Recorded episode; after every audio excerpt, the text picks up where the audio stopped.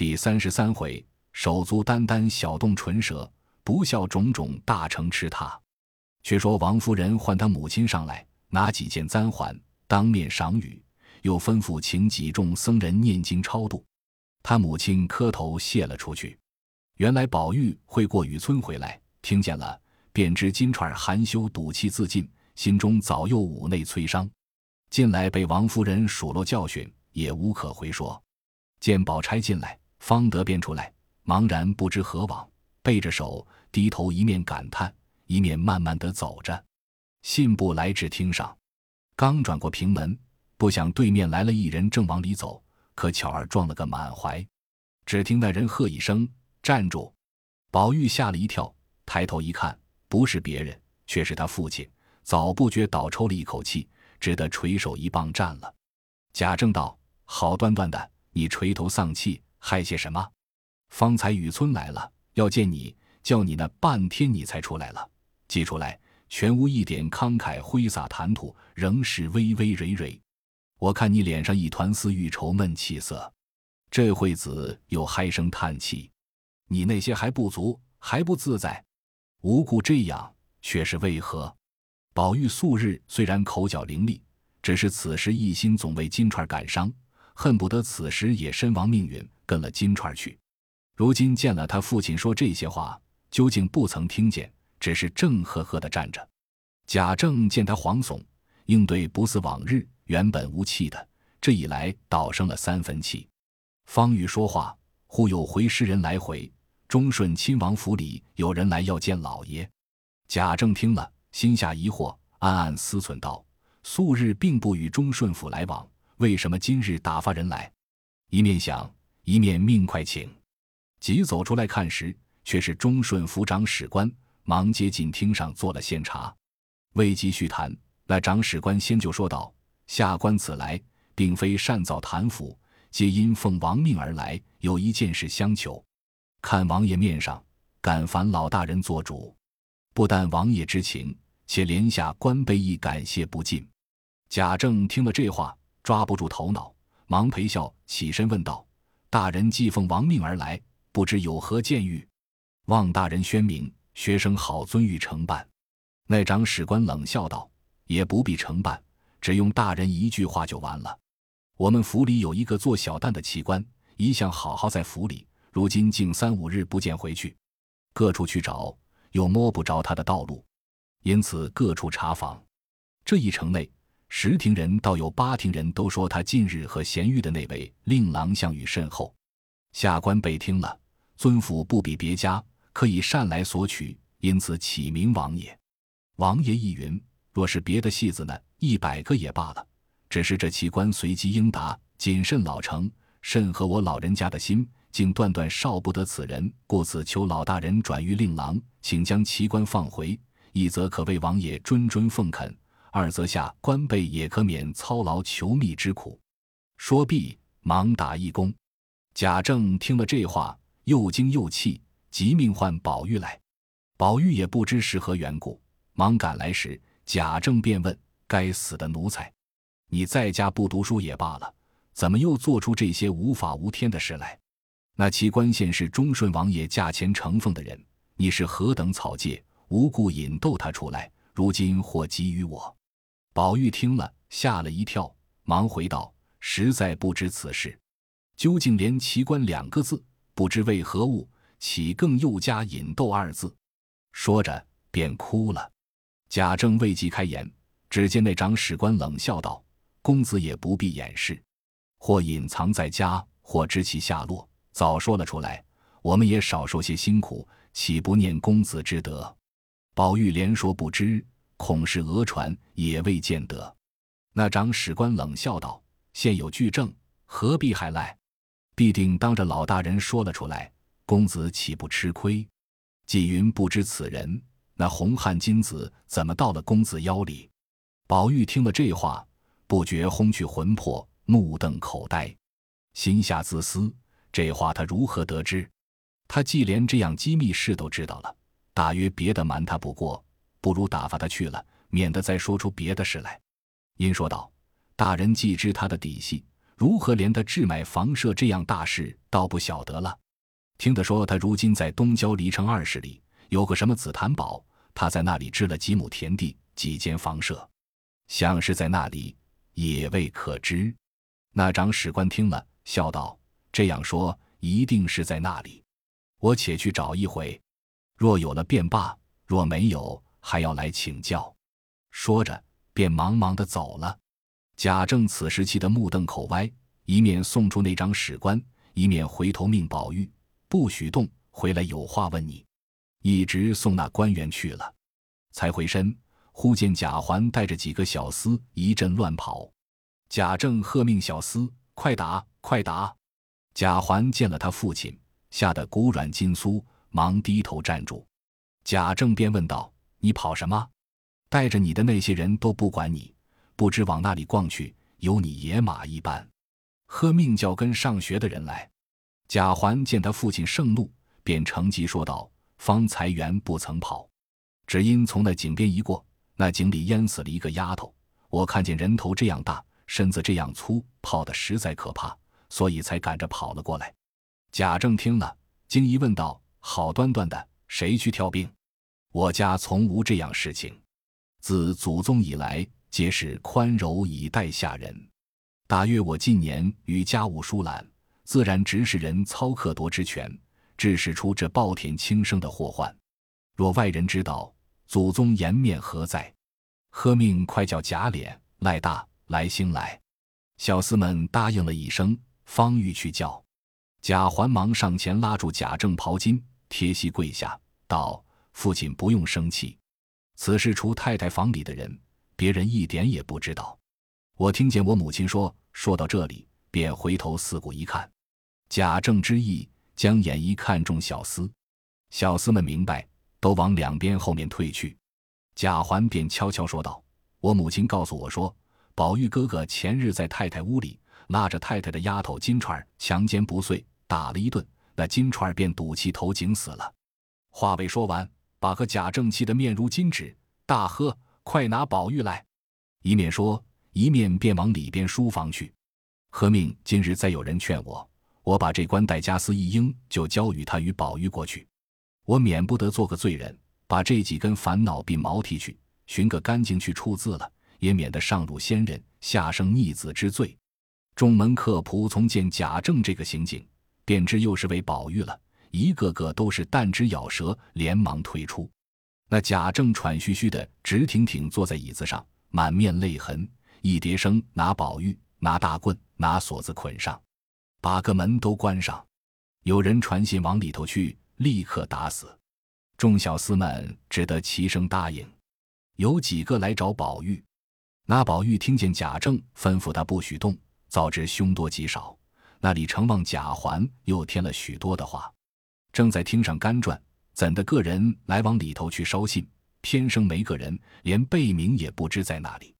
正盼望时，只见一个老母母出来，宝玉如得了珍宝，便赶上来拉他，说道：“快进去告诉老爷要打我呢，快去，快去，要紧，要紧。”宝玉一则急了，说话不明白；二则老婆子偏生又聋，竟不曾听见是什么话，把“要紧”二字只听作“跳井”二字，便笑道。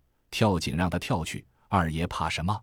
宝玉见是个聋子，便着急道：“你出去叫我的小厮来吧。”那婆子道：“有什么不了的事？老早的完了。太太又赏了衣服，又赏了银子，怎么不了事的？”宝玉急得跺脚，正没抓寻处，只见贾政的小厮走来，逼着他出去了。贾政一见，眼都红紫，也不暇问他在外流荡幽灵，表赠私物。在家荒疏学业，淫辱母婢等语，只喝命堵起嘴来，着实打死。小厮们不敢违拗，只得将宝玉按在凳上，举起大板打了十来下。贾政有嫌打轻了，一脚踢开掌板的，自己夺过来，咬着牙狠命盖了三四十下。众门客见打得不祥了，忙上前夺劝。贾政那里肯听，说道：“你们问问他干的勾当，可饶不可饶？”素日皆是你们这些人把他酿坏了，到这步田地还来解劝，明日酿到他弑君杀父，你们才不劝不成？众人听这话不好听，知道气急了，忙又退出，只得密人进去给信。王夫人不敢先回贾母，只得忙穿衣出来，也不顾有人没人，忙忙赶往书房中来，慌得众门客、小厮等避之不及。王夫人一进房来，贾政更如火上浇油一般，那板子越发下去的又狠又快。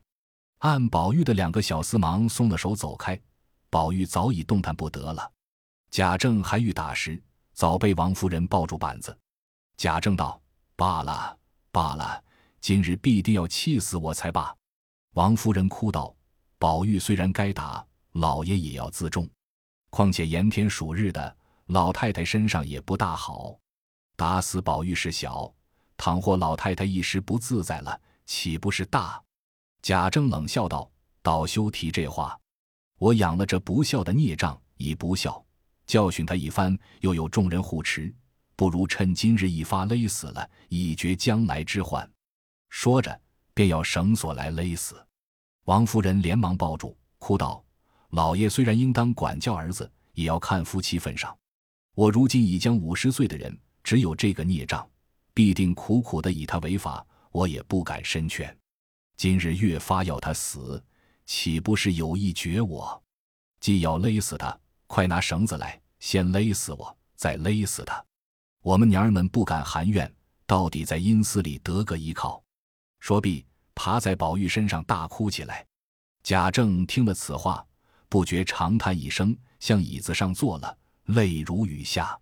王夫人抱着宝玉，只见他面白气弱，底下穿着一条绿纱小衣，皆是血渍，禁不住解下汗巾看，由臀至颈，或青或紫，或整或破，竟无一点好处，不觉失声大哭起来，苦命的而下。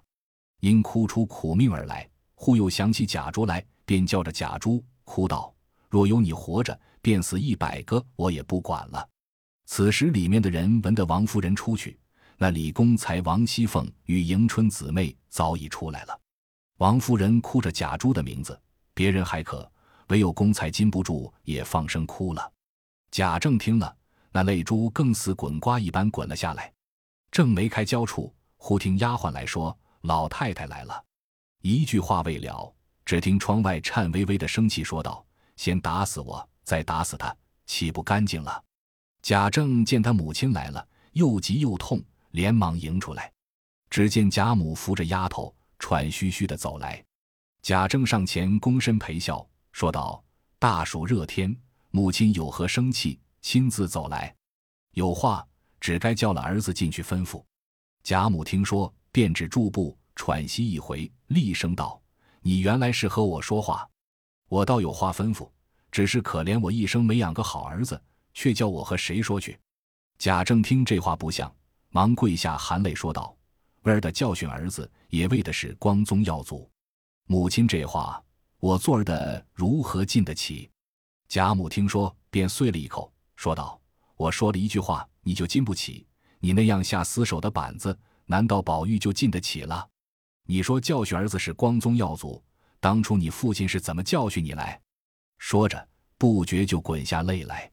贾政又陪笑道：“母亲也不必伤感，皆是做儿的一时兴起。